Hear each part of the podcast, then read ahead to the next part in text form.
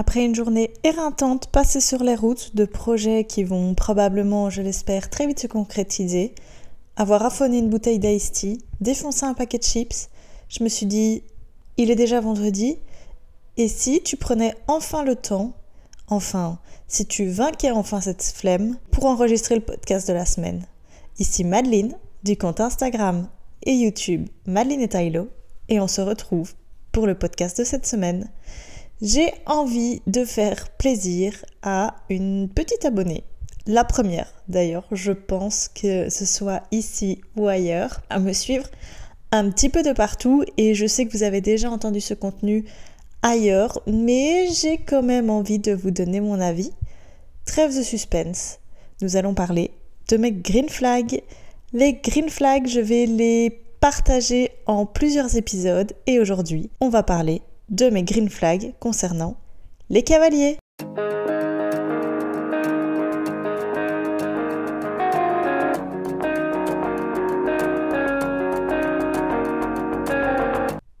Hello la team Tylo, j'espère que vous allez bien.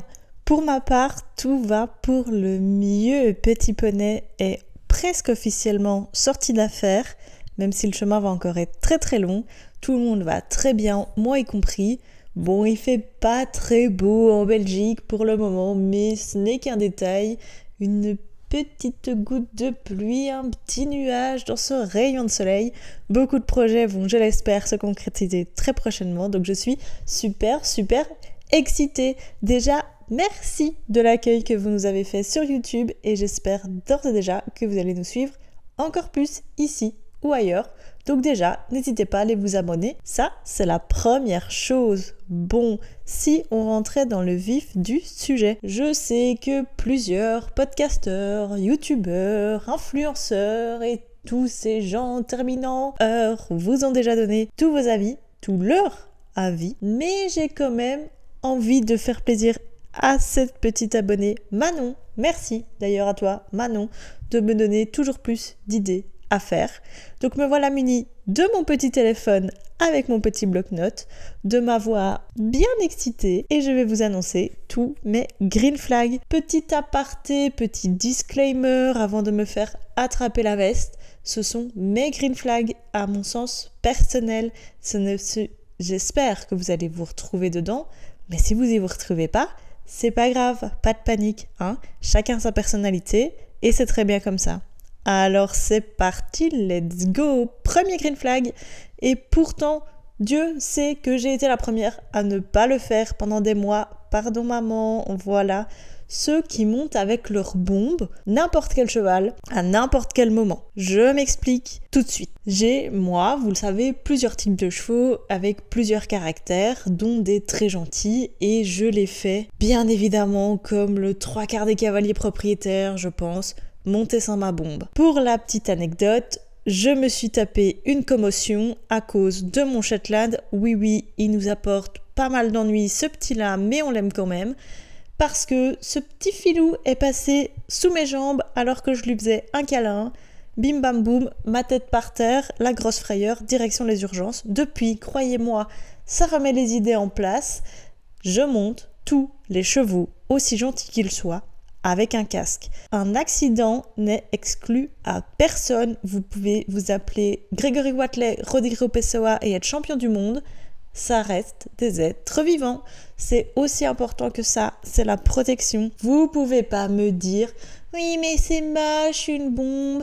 Oui, non, alors attendez, excusez-moi, mais est-ce qu'on en parle des bombes d'il y a 15 ans, de quand moi j'ai commencé à monter à cheval, où c'était juste du bête velours noire sur une coque en frigolite dégueulasse. Tout le monde avait la même et elles étaient toutes très moches et inconfortables.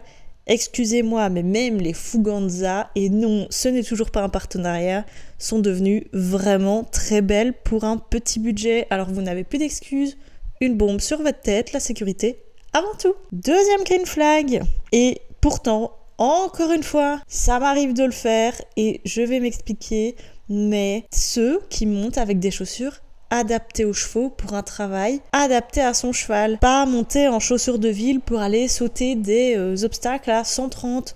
Je l'ai fait et ça m'a coûté pas mal de chutes parce que oui, j'ai la chance d'avoir du matériel adapté à moi et de nouveau, vous pouvez vous en trouver à des petits budgets. Et croyez-moi, vous allez sentir très très vite la différence dans votre équitation.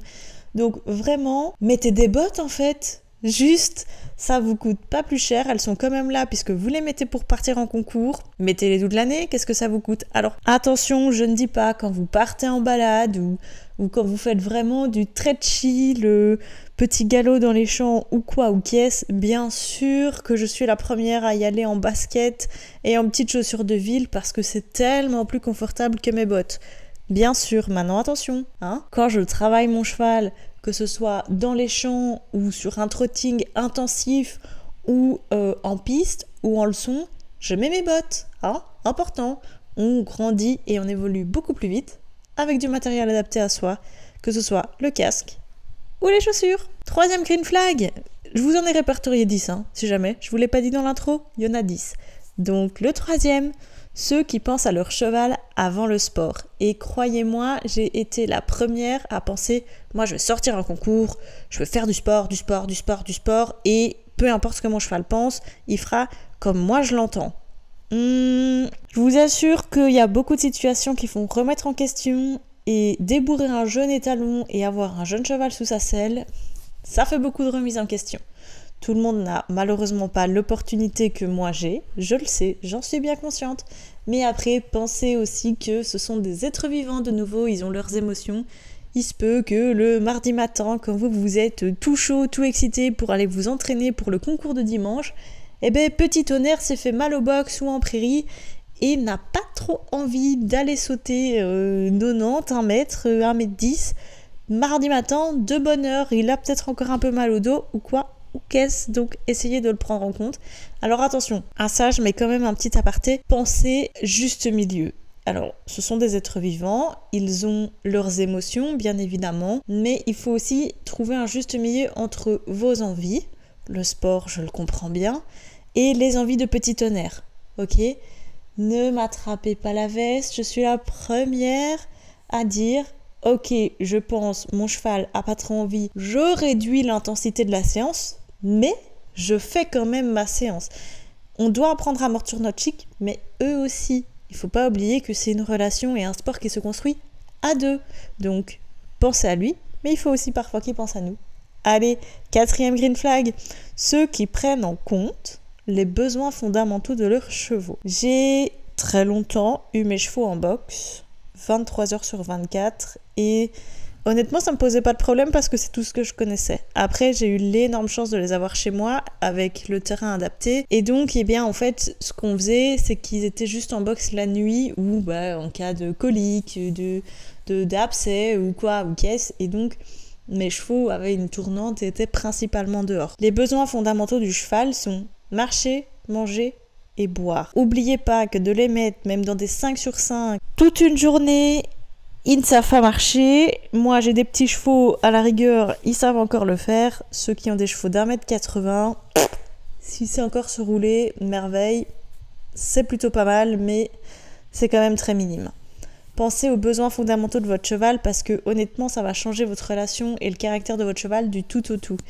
Moi, j'ai pris la décision, c'était peut-être pas la meilleure décision de ma vie là à l'instant T. Si vous n'avez pas suivi, allez écouter l'épisode de la semaine dernière, mais j'ai pris la décision de mettre mes chevaux en pâture 24 heures sur 24. Euh, je vois beaucoup de positifs, je vois aussi pas mal de négatifs. C'est-à-dire que j'ai d'une part Lucifer qui s'est transformé en agneau, où on a effacé tous les cauchemars euh, qu'on pouvait vivre depuis euh, son débourrage. Côté très positif. Côté très négatif, j'ai Orichas mon plus âgé donc, qui bah, en fait ne sait plus sortir de sa prairie sans devenir anxieux. Alors pour moi c'est hyper important que mes chevaux arrivent à vivre ensemble, mais aussi tolèrent, et je dis bien tolère, je pèse mes mots, à être séparés le temps d'une balade. Sauf qu'ici, bah, avec mon plus âgé, c'est plus du tout possible. Rien que le fait de le mettre dans l'air de pensage et de ne plus voir ses copains, il est réellement alors je le dis sur un ton de l'humour, dans mes stories, etc.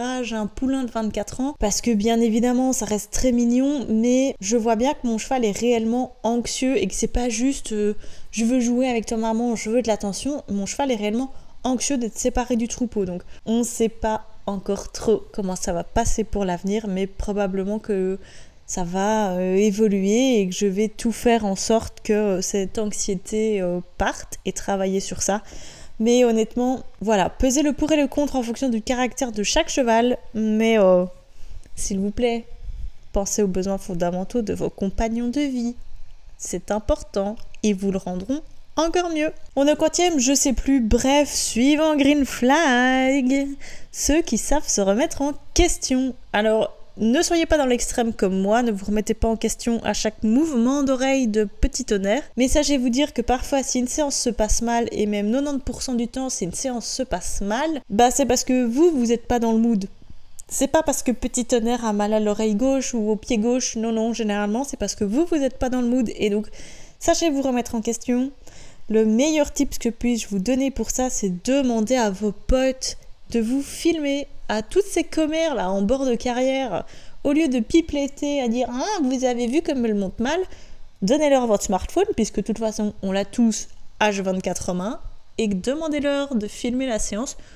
En plus, vous entendrez vos commentaires, alors voyez le côté positif, hein, vous entendrez tout ce qu'elle ragote sur vous. Point positif, et ça va être très très drôle à regarder après. Honnêtement, savoir se remettre en question, c'est une chose hyper importante, mais de nouveau, trouver le juste milieu beaucoup de cavaliers encore à l'heure actuelle sont là, ah si ça se passe mal c'est parce que petit tonnerre est pas content non non si ça se passe mal c'est parce que clairement vous faites de la merde hein.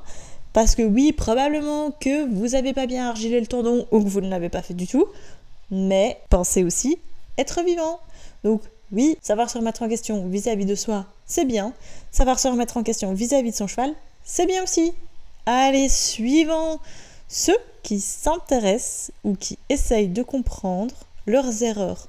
Alors, je suis la première à faire des erreurs parce que, comme vous le savez, ça fait quelques années maintenant que j'ai pris la décision de monter seule. Et euh, vous le savez aussi, pour ceux qui me suivent de manière très assidue, je cherche désespérément mon coach de rêve qui pourra nous suivre.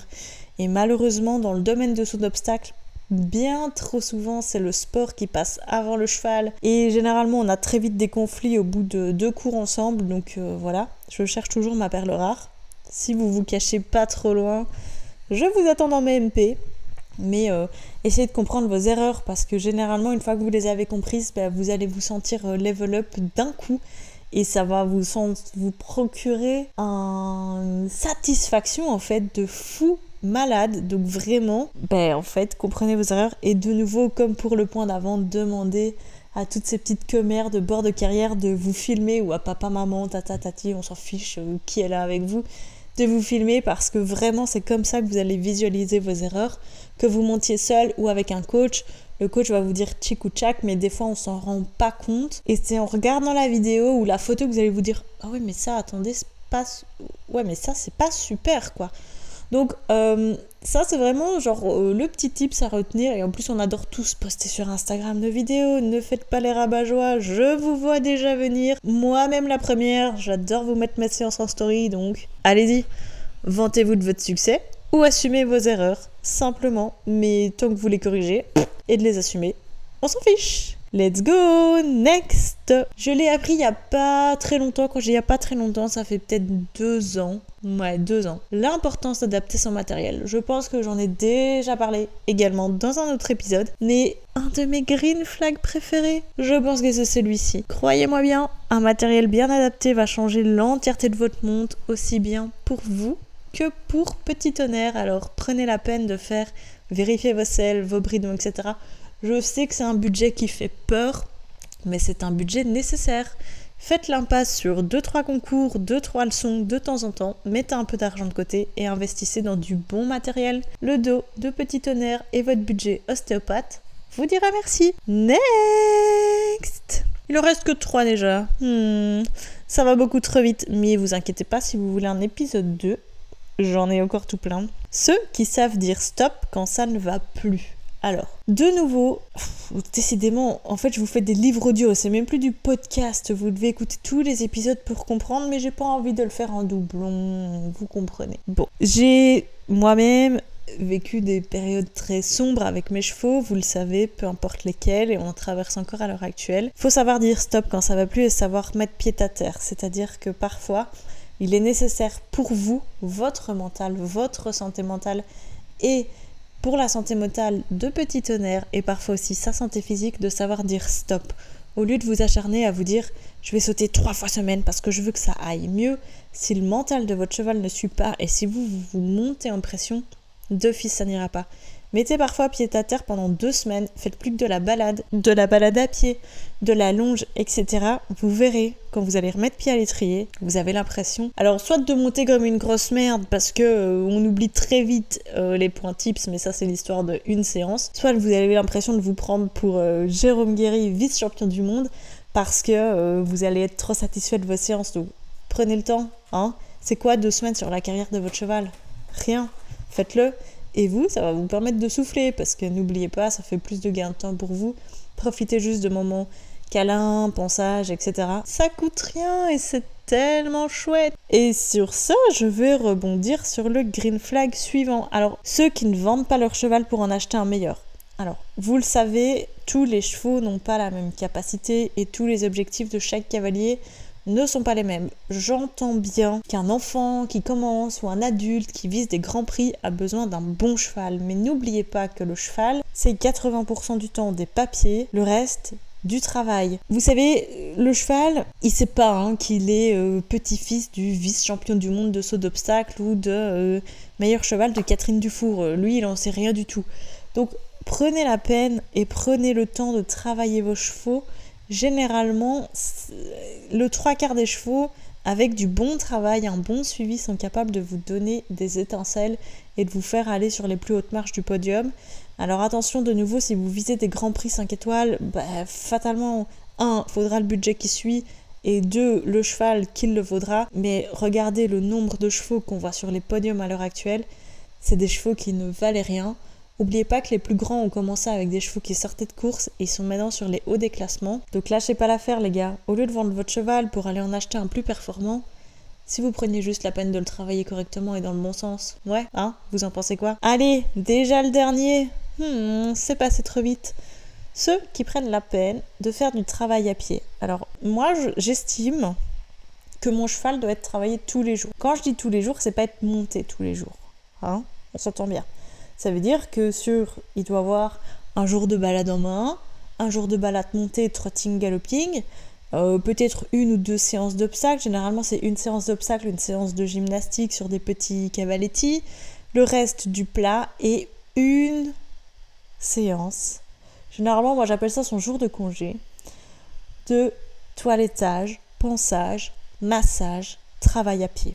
Si vous le faites, un, vous allez comprendre énormément sur votre cheval. Alors euh, moi je suis pas Andy Booth hein, les gars, je suis pas euh, Pierre Crampon et tous ces génies du horsemanship, je suis très loin de leur niveau, mais vous allez comprendre énormément de choses sur le fonctionnement de votre cheval en faisant du travail après. Alors une séance par semaine, qu'est-ce que ça vous coûte? Un licol, une longe, une petite, une grande, quand vous voulez.